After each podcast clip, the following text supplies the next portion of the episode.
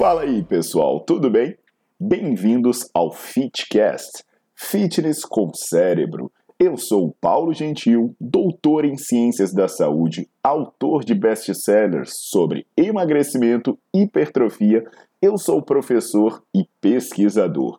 Este canal foi feito especialmente para quem gosta de cuidar do corpo, mas não descuida da inteligência. Aqui a verdade é dita com evidências científicas, doa a quem doer. Não esqueçam de seguir o canal e divulgar. E também eu convido vocês para olhar os links na descrição do canal para ver as minhas aulas, meus livros e também me buscar nas redes sociais.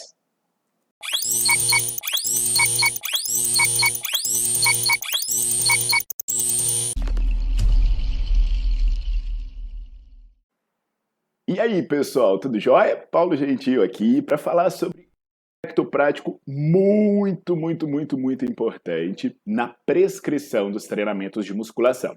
É sobre as ações musculares. Quando a gente vai fazer o exercício, pessoal, sempre tem duas fases. Uma fase em que você vence a resistência, você se opõe à força da gravidade, é o que a gente chama, por exemplo, no supino aqui seria empurrar a barra é, longe do seu peito, que é o que a gente chama de ação concêntrica, e a ação a favor da gravidade, que é a ação excêntrica. No caso do supino, seria voltar a barra para o seu peito. E aí, quando se vai fazer o treinamento, sempre se pergunta, né? Qual fase será que é melhor? Que eu preciso enfatizar, que vai me dar mais benefício? A fase concêntrica ou a fase excêntrica. Então é isso que eu vou responder para vocês aqui hoje. Lembrando sempre no comecinho, deixa o seu like no vídeo, bota para seguir o canal, que as informações são sempre bem importantes.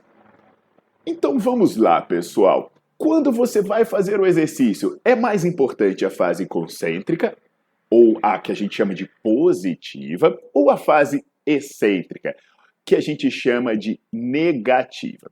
É importante logo de cara entender que elas são bem diferentes. E eu falo de várias diferenças sobre isso no meu livro Bases Científicas do Treinamento de Hipertrofia e também numa aula que eu tenho no Nerdflix. Mas aqui eu vou adiantar alguns exemplos para vocês entenderem questões teóricas e práticas sobre essas diferenças. Primeiro, eu vou falar de um estudo conduzido na Universidade McMaster, no Canadá, que o primeiro autor é o Martin Gibala, que aqui a gente chama de Gibala, aquele do treino intervalado, né? Esse estudo foi bem simples. Ele pegou um grupo de homens jovens que faziam oito séries de oito repetições para bíceps e um braço subia a carga e o outro braço descia a carga. Então o desenho é bem interessante, né? Porque ele pega um peso, aí ele subia a carga com o braço e descia a carga com outro braço. Ele fez uma série de análises, mas a que é mais interessante para a gente mostrar aqui é a questão das microlesões. Então entenda o que eu estou falando. É exatamente a mesma carga nos dois braços. A diferença é que um subia e o outro descia. Um fazia concêntrica, o outro fazia excêntrica. Mesma carga, mesma quantidade de séries e mesma quantidade de repetições. Ah, e mesma velocidade também. Apesar de ser tudo igual, a quantidade de fibras que sofreu microlesão foi mais do que o dobro no braço que fez a ação excêntrica. Foram 37% de fibras lesionadas no braço que fez concêntrica contra 80% no braço que fez excêntrica. Aí alguém para o vídeo agora e fala: Nossa, então a melhor coisa do mundo é fazer ação excêntrica. Calma, se por um lado o estresse mecânico é maior nas excêntricas, por outro, o estresse metabólico ele é bem menor. Olha só, tem um estudo do Durand de 2003 em que eles compararam o acúmulo de lactato entre fazer um treino usando apenas a concêntrica e um treino usando apenas a excêntrica. Novamente foi tudo igual carga, velocidade, série, intervalo entre as séries e por aí vai. Apesar de tudo igual, sabe o que, que aconteceu? O treino que envolveu ações concêntricas gerou mais do que o dobro de estresse metabólico. Lembrando que se por um lado existem evidências que o estresse mecânico ele é associado a bons resultados em termos de ganho de força e massa muscular, por outro lado, o estresse metabólico também é associado a ganho de força e massa muscular. Aí alguém para e fala: calma aí. Então, se o estresse metabólico é bom, vamos enfatizar as ações concêntricas. Calma. Bem, pessoal, tem coisas boas e ruins de cada uma.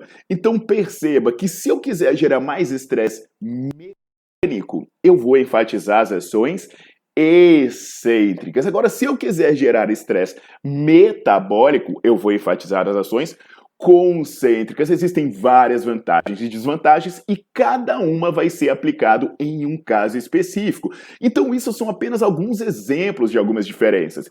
Tanto no meu livro Bases Científicas do Treinamento de Hipertrofia, quanto nas aulas que eu tenho no Netflix, eu explico tudo isso. Eu mostro gasto energético, recrutamento de fibra, fadiga, mecanotransição, consumo de oxigênio e por aí vai. Assiste lá, o link está aí na legenda. E na legenda também estão os, os artigos que eu citei aqui, se você quiser dar uma olhada. Isso, pessoal, são informações extremamente valiosas para entendermos que não basta pegar peso. Pois só de você mudar, se você está fazendo ênfase numa ação concêntrica ou numa ação excêntrica, muda completamente a resposta fisiológica do treino, o que vai interagir de maneira com o seu sistema imune, com a sua alimentação, com a sobrecarga cardiovascular, com a sobrecarga nas articulações, dentre outras coisas. Por isso eu digo, musculação é muito mais uma questão de cérebro do que uma questão de músculo. Então é isso aí, pessoal. Deixa o seu like, bota para curtir e visita a minha página para ver as minhas aulas e também dá uma olhada nos meus livros. Até a próxima!